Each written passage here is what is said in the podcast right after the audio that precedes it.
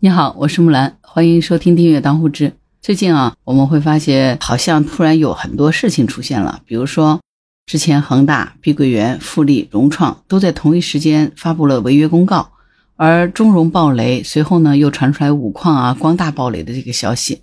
从国家最近公布的数据来看呢，广义货币 M2 的增速分别比上月末和上年同期低了百分之零点六和百分之一点三。而 M 一的增速呢，分别比上月末和上年期的同期呢低了百分之零点八和百分之四点四。这个数据呢，意味着现在央行在拧紧水龙头。从二十大之后呢，我们应该看得到哈，就金融界陆陆续续出现高官高管被查落马。八月十号的时候，上海最大的赴美移民公司实控人呢被拘捕了，而医药界的反腐突然就开始进行了，而且进行的如火如荼。你看，似乎是所有的风险都同时袭来了哈。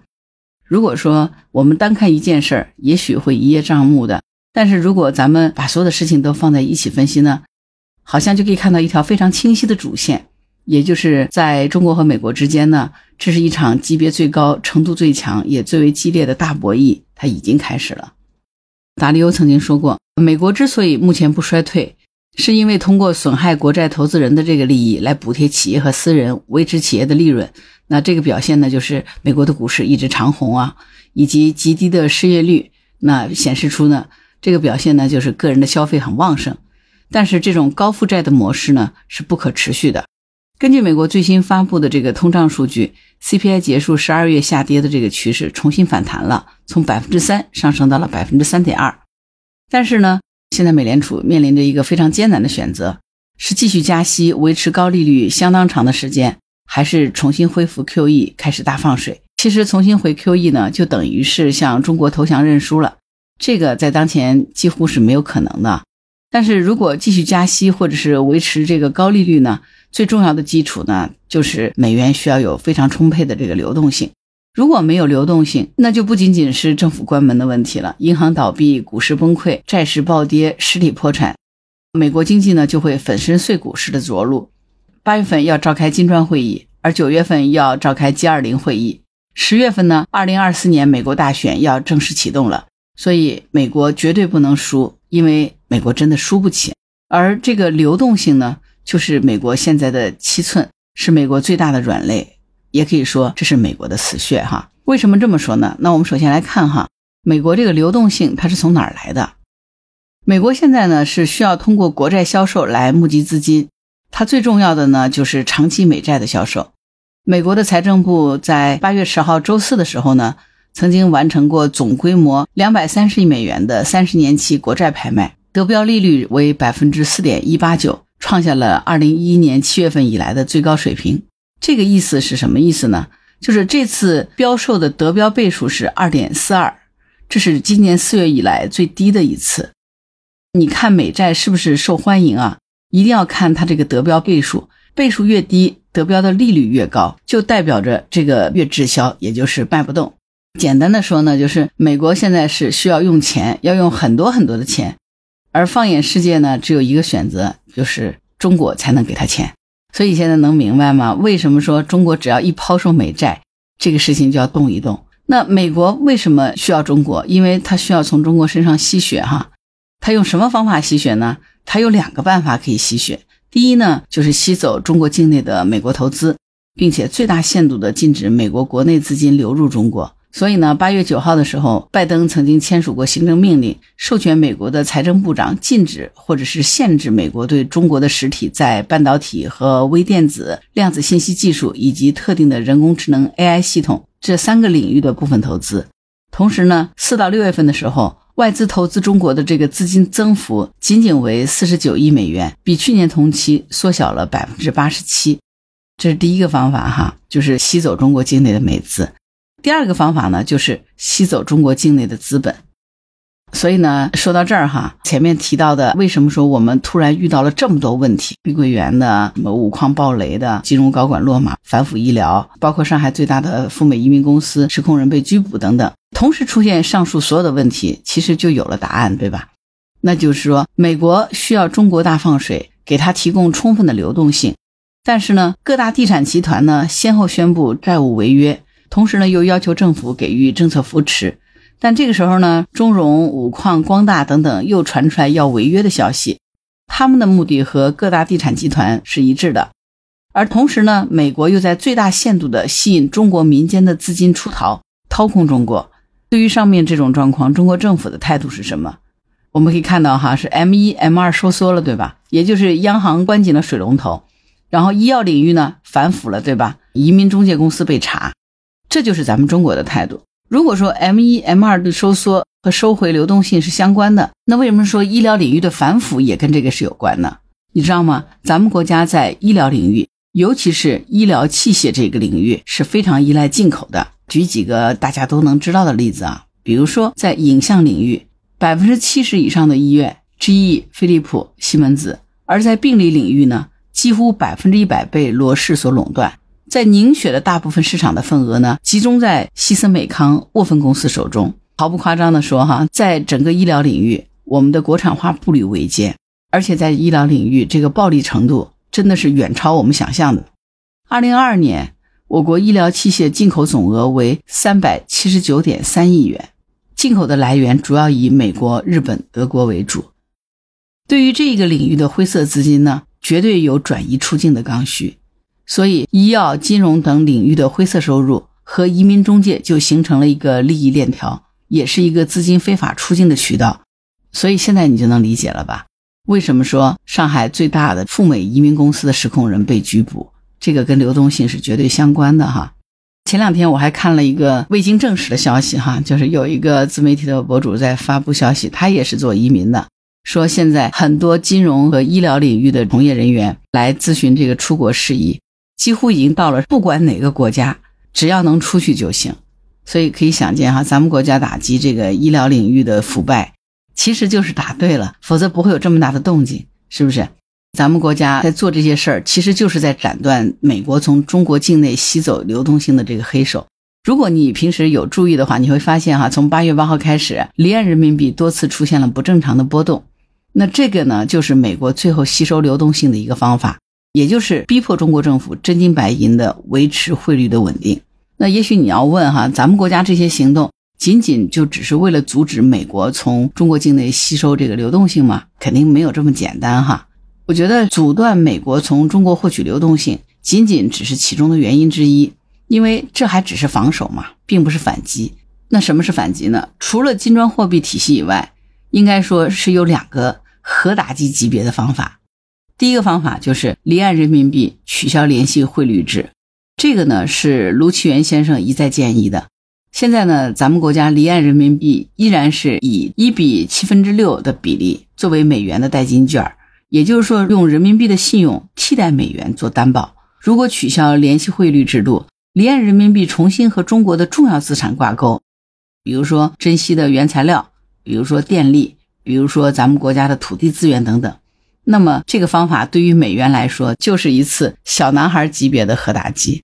第二个方法呢，就是宣布中国的商品，比如说美国依赖度最高的稀土和军工原材料，只接受人民币的结算。这个办法可以说是对美元的一次胖子级别的核打击哈。小男孩和胖子是谁？你不知道是吧？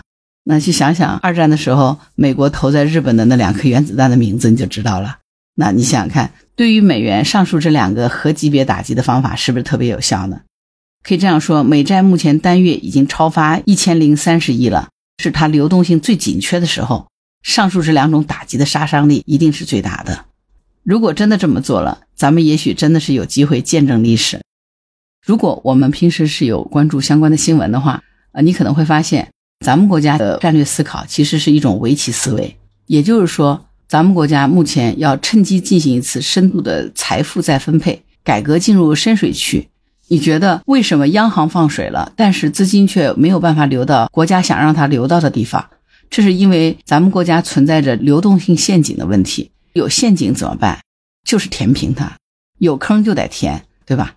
目前来，咱们国家有三个陷阱，就是房地产、金融和腐败。现在其实国家的动作已经开始在填这三个陷阱了。我们不妨来看一看哈。关于房地产，中国的流动性陷阱要如何解决呢？其实，在债务大周期的尾声，每一个国家都是需要处理自身的债务问题的。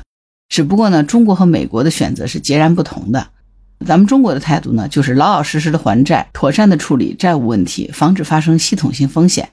所以呢，从中国处理债务的这个原则出发呢，你会发现碧桂园、恒大以及接下来还有可能会发生暴雷的这个富力啊、融创等一系列的地产企业、金融企业的暴雷事件，应该说早就在咱们国家政府的规划当中了，已经做好了相应的对策。包括最近恒大不是到美国申请破产保护吗？其实这对于恒大进行资产的重组是非常有效的一个办法啊。他肯定是经过了政府的同意，他才去做这件事儿。恒大呢，他只是在申请破产保护，并不是在申请破产啊。网上有很多声音说啊，恒大在美国申请破产啊什么的，那真的是没有仔细看新闻啊。就是我们其实看新闻、听新闻要看真实的状态是什么，不要以讹传讹，对吧？碧桂园、恒大这些企业，这是已经暴雷的，国家是这么来处理的。对于未来有可能会发生的地产企业的暴雷事件，其实咱们国家的态度也是很明确的。就是第一，不允许这些地产金融企业破产，因为破产就相当于合法的逃债，而这些房企金融企业必须要承担保交楼、保兑付的义务。也就是说，国家会以行政的力量来保护普通民众的合法利益。所以你看，现在房地产企业啊、金融企业频频发布这个债务违约公告，但是公开的这个用意就是三点：一、公开地产企业、金融企业面临流动性严重缺乏导致的危险。第二呢，要求政府释放有利的政策，比如说要放开重点地区的限购啊，比如说要促使房价人为的上涨啊，要求银行提供流动性，减缓企业的现金流压力啊等等。说的白话一点啊，就这些企业他不愿意倾家荡产的还债，不愿意因为偿还债务啊触发企业产生更大的财务风险，还想着呢要把这个责任和风险转嫁给国家或者是银行来承担。那第三条呢，就是会引发公众的担忧。通过这些公告呢，就引导有利于房企、金融企业的这个社会舆论，希望能够借助公众的意见以及对保交楼、保兑付的强烈诉求，来影响国家政策的导向。这是表面上公开的意思啊，没有说出来的呢，就是要配合某种意图，要求国家进一步大规模的释放流动性。你想想看，这个意图是谁的意图？但是这样做会有效吗？八月十号的时候，碧桂园曾经发布公告说。公司正千方百计地开展自救，一是竭尽全力保障公司现金流的安全，二是最大限度地削减支出，三呢是公司控股的股东和家属呢已经通过借款、增持、购买债券、以股代息等方式，合计支持公司约三百八十六亿港元，而且呢从未减持股票。第四呢是全力做好保交付、保信用工作。你看，从上述四点上就可以看得出来，这个呢就是碧桂园给政府的公开承诺，也就是我先以自身的能力、以自身的资产来解决债务的问题。所以，其实这些既得利益集团应该是很清楚的，自己的根基是在中国的。而碧桂园的这个规则，对于未来富力、融创、中植、五矿、光大等等，应该说这些原则都是适用的。这是从企业角度公开承诺的规则。关于国家的规则是什么呢？其实总结一下，国家的规则就是以下几点：第一，企业就是债务的第一责任人，必须在最大范围里面承担处理债务的责任；第二呢，还债的责任你不能推给政府，推给银行；第三，必须要保交楼、保兑付，不能够损害普通民众的合法利益；第四呢，还债的资金的来源，企业实控人自筹，你自己想办法解决。所以呢，在房地产企业、金融企业实控人承担了必要的责任之后呢？政府出于防控金融风险、防止系统性风险的角度，一定会给予必要的协助和支持的。房地产金融行业集中暴雷，对于咱们中国的经济呢，当然是一种风险。老话说“富贵险中求”，机遇机遇哈，就是危机当中也有机会嘛。所以呢，这种风险之内，它也是一种难得的机会。为什么这么说呢？因为此时此刻呢，是既得利益者最最虚弱的时候，对吧？也就是在他们最虚弱的时候，这种根本性的、结构性的、本质性的调整呢，才能够推行得动。啊，简单的说，这个时候的改革受到的阻力是最小的，而且呢，之前来自于既得利益者的这个阻力呢，很有可能会变成了动力，因为他们只有妥协才能够继续生存，没有一家企业愿意死在当下，他们还是希望继续能够活下去的。如果今天你在听我的节目，希望。你能够放宽心啊，周末的时候好好的陪陪家人，去农家乐走一走，聚个餐，看个电影，或者是到杭州西湖边去吹吹风啊，就放宽心。其实我们是幸福的，也是幸运的，因为你会发现有无数人正在投入这场和美国的无声的激战当中。台海已在亮剑啊，我们的岁月静好，真的有人在为我们负重前行。那作为普通的老百姓，我们要做什么事？